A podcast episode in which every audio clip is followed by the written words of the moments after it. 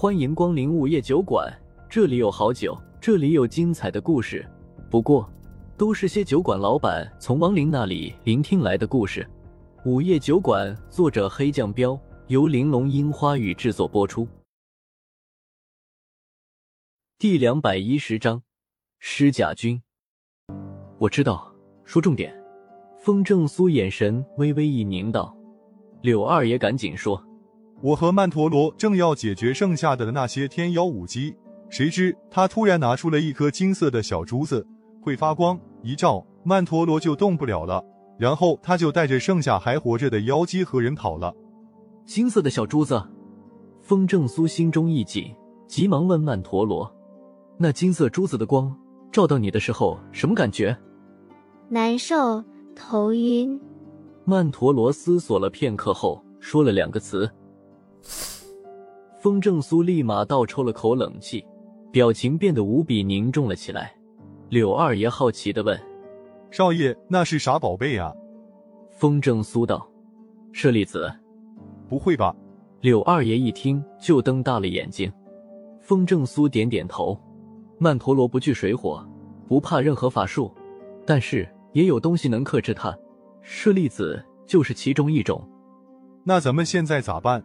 柳二爷急忙问：“风正苏道，我现在也不清楚具体怎么回事，不过得赶紧去救正一门的那群牛鼻子了。怎么救啊？你现在被困，那妖女又有舍利子，我和曼陀罗弄不过她了。”柳二爷无奈的道。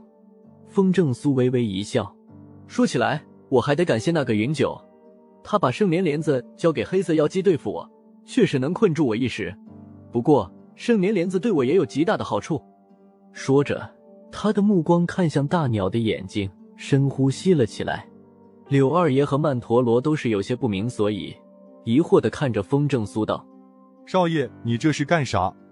圣莲莲子你们两个都碰不得，我只能自己慢慢的把它吸过来，帮我留意着外面的情况，尽量不要打扰我。”风正苏解释了一句，然后继续对着大鸟雕像的眼睛深呼吸。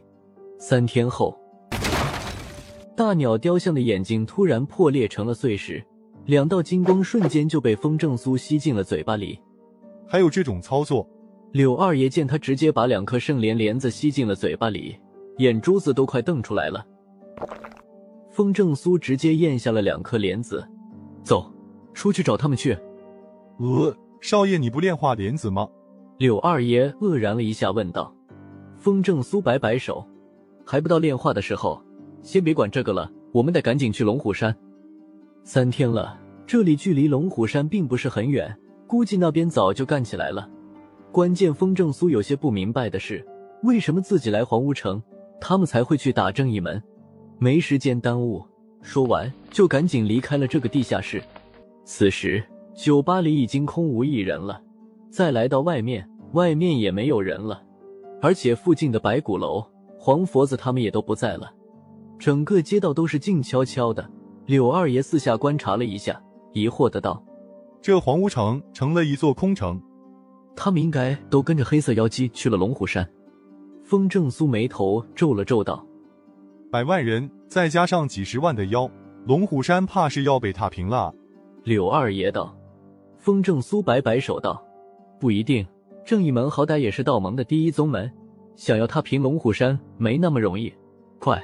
走，来不及多说什么，风正苏直接用出御空术，朝龙虎山的方向赶了过去。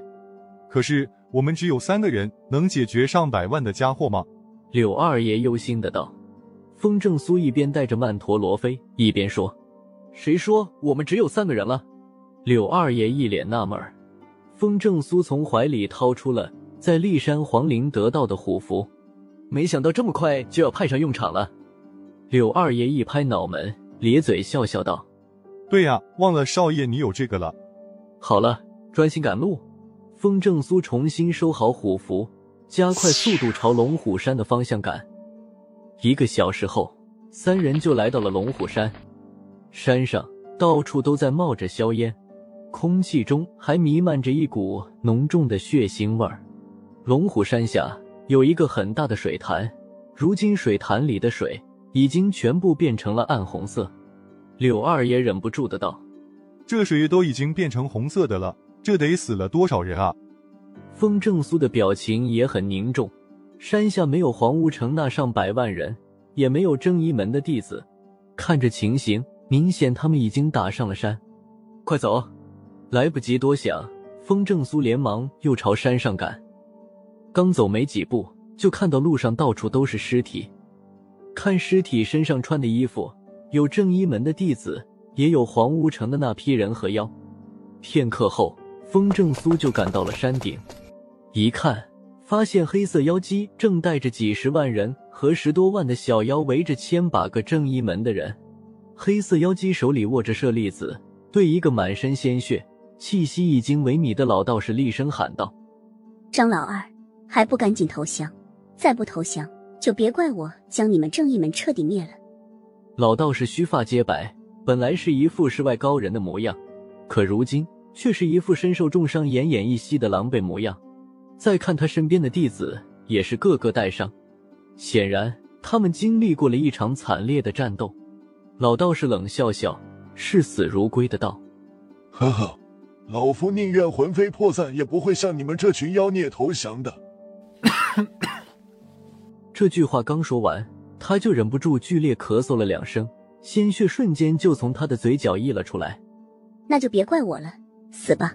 黑色妖姬眼神一寒，举起了手中的舍利子，舍利子立马就射出了一道金光。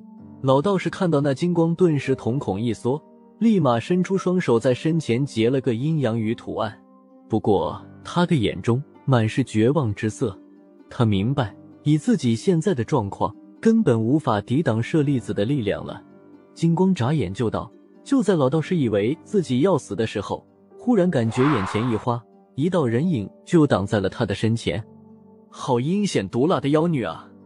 不等老道士反应过来，那人就冲黑色妖姬冷声道：“看到挡在老道士身前的人，黑色妖姬顿时一愣，惊讶的喊道：‘你居然逃出来了！’来人正是风正苏。呵呵。”我可不是逃出来的，风正苏也懒得跟他解释，转过身看向老道士，随即他就对老道士说道：“小林子，你老了咋这么不中用？眼看着差点就要被一群妖给灭门了。”老道士先是惊讶了一下，等看清风正苏的模样后，突然激动的道：“风，风大人，你怎么来了？”风正苏摆摆手：“这个等会儿再说，现在情况怎么样？”一听这个，老道士瞬间眼睛红了，然后老泪纵横的哽咽道：“完了，正义门的数万弟子，就剩下我们这一千多人了。”哈哈，风正苏有舍利子在，你也不能把我怎么样。你们区区三个人，能是我几十万大军的对手吗？不等风正苏开口，黑色妖姬就狂笑道：“风正苏冷眼看着他道：‘无知的蠢货！’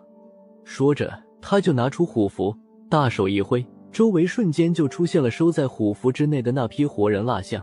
紧接着，他就念了几句咒语，咒语刚一念完，活人蜡像身上的那一层蜡就迅速的融化，露出了这只帝王亲卫的真正面目。一股强大的尸煞气冲天而起，风正苏身后的老道士脸色一变，失声喊道：“石甲军！”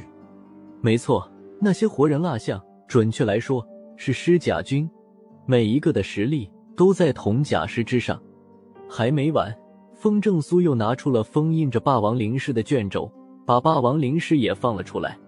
看到这一幕，黑色妖姬的脸色大变，难以置信的道：“你，你怎么会有这种力量？”风正苏没跟他废话，手一挥道：“杀！”又到了酒馆打烊时间，下期的故事更精彩，欢迎再次光临本酒馆听故事。